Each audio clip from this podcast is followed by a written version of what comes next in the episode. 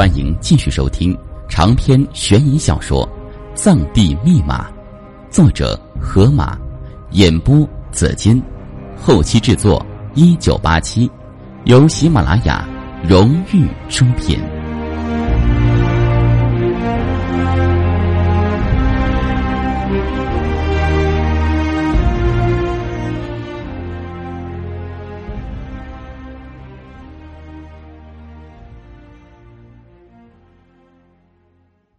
一扇扇铁门打开，查西说：“到了，巴桑就在小屋里。为了保险起见，我们还是按程序来，先让拉巴大叔进去探视，然后你们两位中的一位进去。医生说啊，他害怕群体，人多了反而更危险。”拉巴进去了，啄木强巴打量这个地方，房间门被包上铁皮，窗户由防弹玻璃嵌上。似乎还做过特殊处理，能使外面看到里面，而里面不能看到外面。那个巴桑被剃过的圆头似乎有些尖，钢针般的胡须从上唇一直向下围围成一圈，又向两边延展，直到两耳鬓的头发连在一起。身形并不是十分高大，但体格匀称，肌肉饱满，浑身充满了火药般的爆炸力。特别是那双眼睛，如鹰隼般明亮。两兄弟搂抱在一起，而后慢慢交谈起来。十多分钟之后，拉巴出来了，对卓木强巴点头说道：“可以进去了。”他说：“他愿意透露一点少爷感兴趣的事情。”卓木强巴还没迈步。张丽抢先说：“还是我先进去吧，朱先生。对询问问题呢，我比较有经验。虽然他们团长告诉过他，卓木强巴不是一般的人物，可是他还是认为，一个大老板再怎么厉害，也不能强过他们这些天天受训练的士兵。”哦，卓木强巴听张丽这么说，想了想就说：“好吧。”我想知道，他到底在什么地方看到了什么东西。张丽进入房间，突然发觉里面空间比外面看上去更小，而那个极具攻击性的巴桑似乎就在深壁能及的地方。巴桑先说一句藏语，张丽一时没反应过来，他又说了一句普通话：“你是谁？”他微低着头。一双眼睛直勾勾的盯着张丽，张丽勉强的笑了笑，故作轻松说：“放轻松，我们都轻松点好吗？我是军区某团部的，我叫张丽，这次来呢，呃，是想……”突然，他看到一个拳头由小变大，已经近在眼前了。张丽反应也算敏捷，三次荣膺军区散打冠军。最好的成绩是全国第五，但这次似乎发挥有点失常。他侧头避开直来的一拳，就发现巴桑早已蓄积力量，左手摆拳，以更加凌厉的攻势就袭了过来。拳未到而风先至，其速度之快是张力所罕见的。张力只能抬头后仰，而他的身体已经失去平衡。巴桑用脚轻轻一勾。张力把持不稳，慌乱中探出右手去抓巴桑的左臂。令他想不到的是，巴桑的应变更在他之上，拳收到中途突然变爪，先一步抓住张力的手腕，顺势一推一扯，让张力变成背对自己，双手一剪，一双铁钳就牢牢的反锁住张力的双臂。稍一发力，就这样反剪着张力的双臂，把他举了起来。这时，门外的人才回过神来，喇叭大声喊道：“巴桑，把人放下来！”而卓木强巴已当先冲进屋内，巴桑只见门打开了，看也未看，伸手就准备推来人一个措手不及，没料到，他感觉自己的手。推在一堵墙上面，他蓦然发现，进屋者是一名身高一米八几的魁梧大汉时，已经来不及收手了。卓木强巴双手一合，先紧紧抓住巴桑的左手，接着又是一个转身，整个人向巴桑压了过去。巴桑右手反锁张力，三个人就一起倒在地上。卓木强巴以绝对身体优势压得巴桑动弹不得。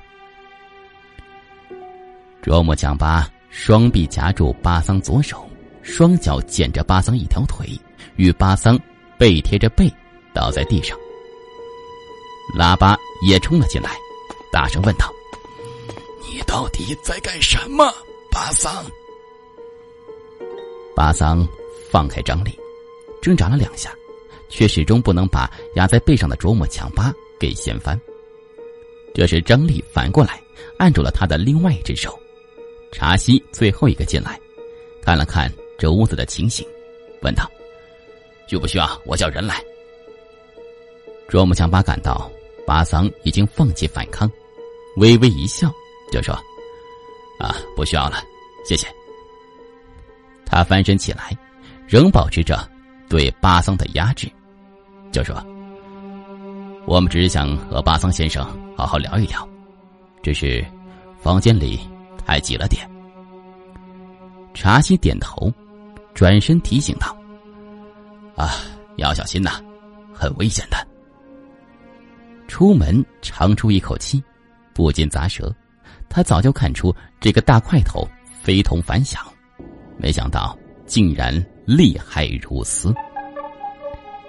巴桑最后猛地发了几次力，都未能挣脱卓木强巴和张力两人。他才说：“你们赢了。”卓木强巴放手，就说：“看起来你并没什么恶意，为什么突然袭击张警官？”巴桑和张力都各自活动自己胳膊。巴桑先指着张力就说：“你用的。”是擒拿格斗，若不是突然袭击，还比较难对付。他又对卓木强巴说：“你用的是摔跤手法，以这样的身手，肯定拿过苦败吧？若我全力对付你一人，胜负还不好说。”。张力听了，差点面红耳赤，没想到自己果然。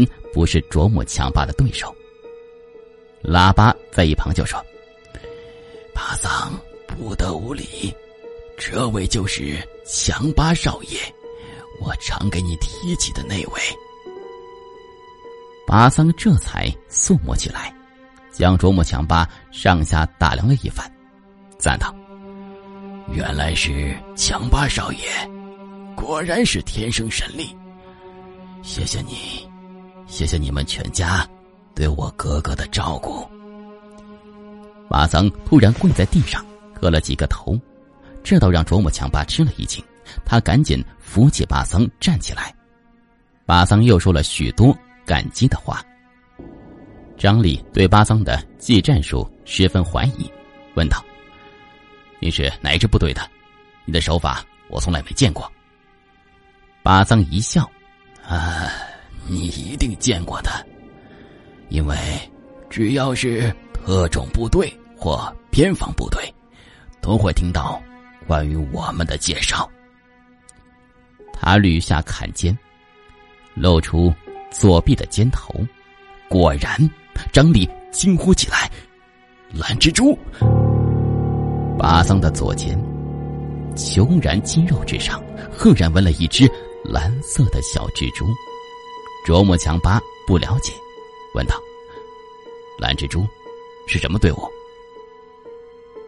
张力如同背诵课本一般，就说：“蓝蜘蛛特别行动队，被称作‘王牌别动队’，是与德国红蝎特工队和美国的海豹特种陆战队齐名的国际名旅。红蝎特工队在二战之后就消亡殆尽了，而海豹特种陆战队，你们都知道吧？”作战速度最快，效率最高，以完成不可能完成的任务而著称的超级精英支队。蓝蜘蛛别动队是恩国政府仿红蝎特工队成立的一支特种兵作战队，成立于一九七七年，聘请当时世界上最为著名的军事教育专家和特种兵训练专家为教官。他们为这支队伍量身定制一系列魔鬼训练法则，其中不少训练法被引为国际教程。任何一个国家士兵都会被要求了解这支部队的特性。你为什么会在这里？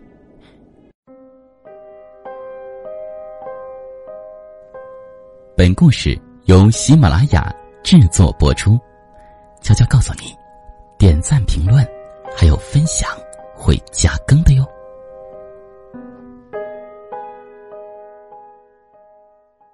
最后一句却是问向巴桑。巴桑高枕以待似的就说道。我来慢慢告诉你吧。上个世纪六十年代中期，由于苏美冷战、金融危机等一系列事件，整个亚洲动乱纷繁。恩国王军害怕国内受到冲击，妨碍政权稳固，所以下诏成立一支超级精英别动小分队，其主要任务是保护王室成员出入的安全。队员们的肩部。如红蝎特工队一样，纹上了蓝色蜘蛛，这就是蓝蜘蛛的由来。但等到这支队伍训练完成之后，亚洲已经恢复平静了，王室成员的安全工作用日常警卫力量便足够，所以这支队伍就一届，再也没有后来者了。卓木强巴疑惑的就问道。你怎么会参加蓝蜘蛛的？巴桑说：“我和母亲搬到别处之后不久，母亲就去世了。我一个人四处流浪，偶然机会去了恩国，便被相中，选入了蓝蜘蛛精英别动队。”张力打断道：“啊你为什么回到中国？为什么参加盗猎藏羚羊的活动？”巴桑双目突然呆着起来，卓木强巴和张力身上肌肉不由自主开始收缩，他们都要防备这个危险人物突然袭击。喇叭则后退一步，局面再是紧张起来。巴桑将牙咬得咯咯直响，似乎疯狂的克制自己，肌肉近似痉挛的收缩着，双手微微颤抖，连额头都开始渗汗。卓木强巴和张力也没有好过多少，他们都惊出一身的冷汗。终于，巴桑战胜什么似的，全身虚脱一般瘫软下来，平静的说：“是啊，我到底做了什么呢？总是要面对的，逃也逃不掉，太可怕了，一切。”就像做梦一样，卓木强巴试探着就问道：“你究竟碰到什么事情了？是不是与一只犬有关？”巴桑全身猛地一震，打了个激灵，好半天才恢复过来，抱着头说：“不，不是狗，是什么？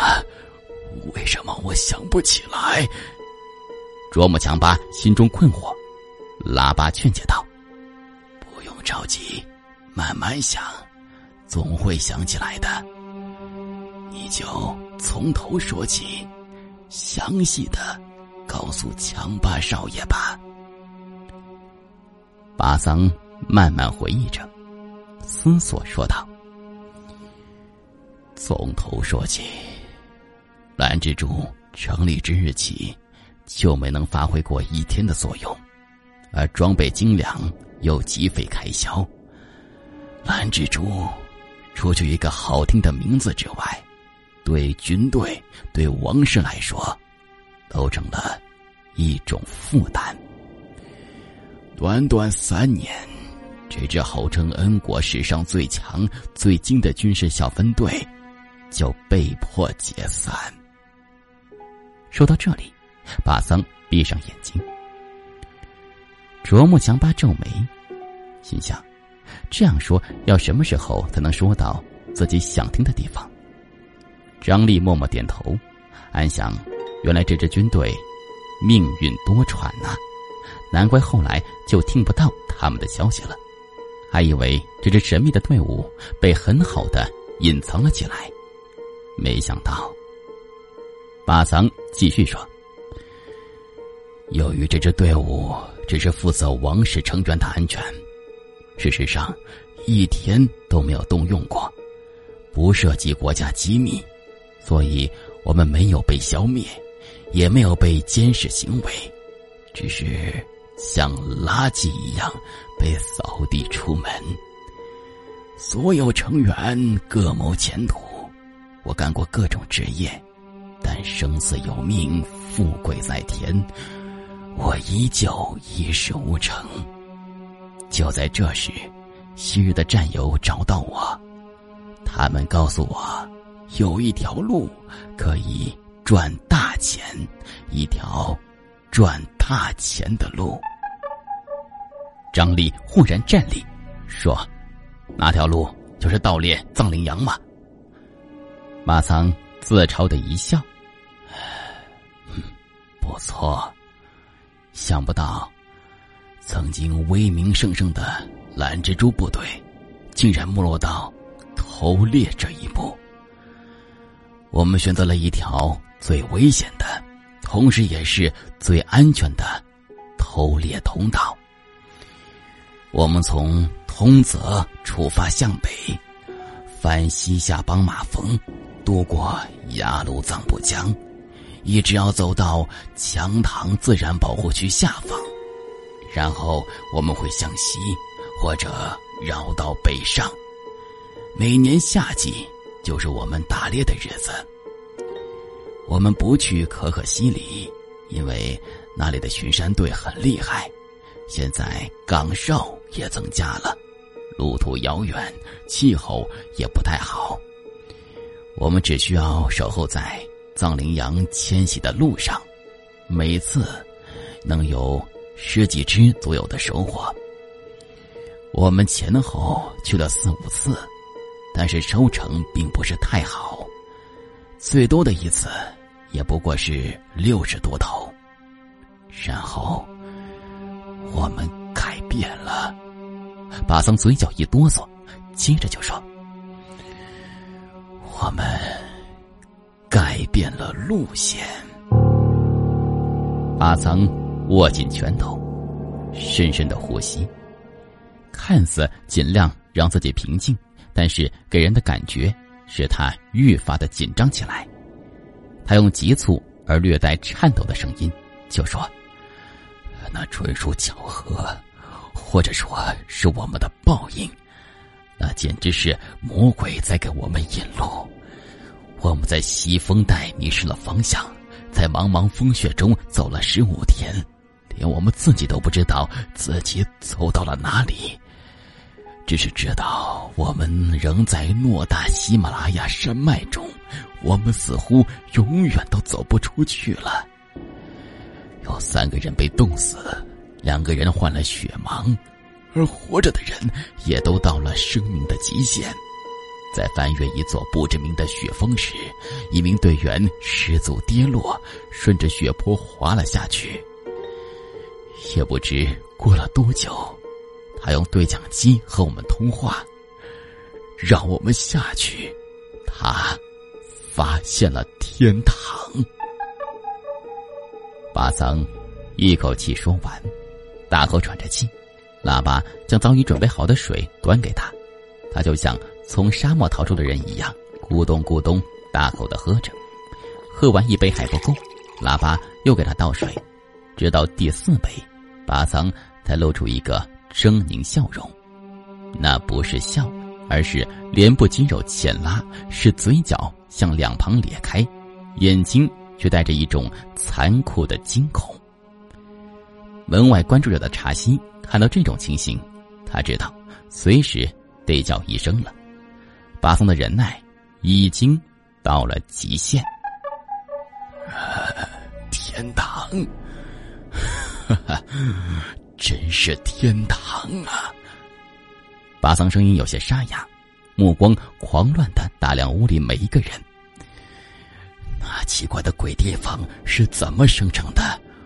我不知道，但是高峰突然凹陷下去，地陷的强度之大是令人难以想象的。我们的海拔至少降低了两千多米，而且从我们所处的位置下去难度比较大。第一次下降，有一半左右的队员走失了，但是当我们滑下去之后，发现巴桑眼神一转。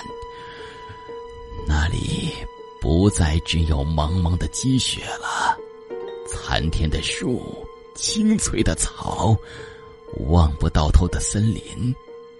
你第一眼看到时，那可真是一个天堂啊！可是，我的十六名战友，十六名队友，精英中的精英，全都死在了。天堂之中了。您刚才听到的是《紫金故事系列之藏地密码》第一部第十一集。想了解更多详情，请关注新浪微博“有声的紫金”以及喜马拉雅认证账号。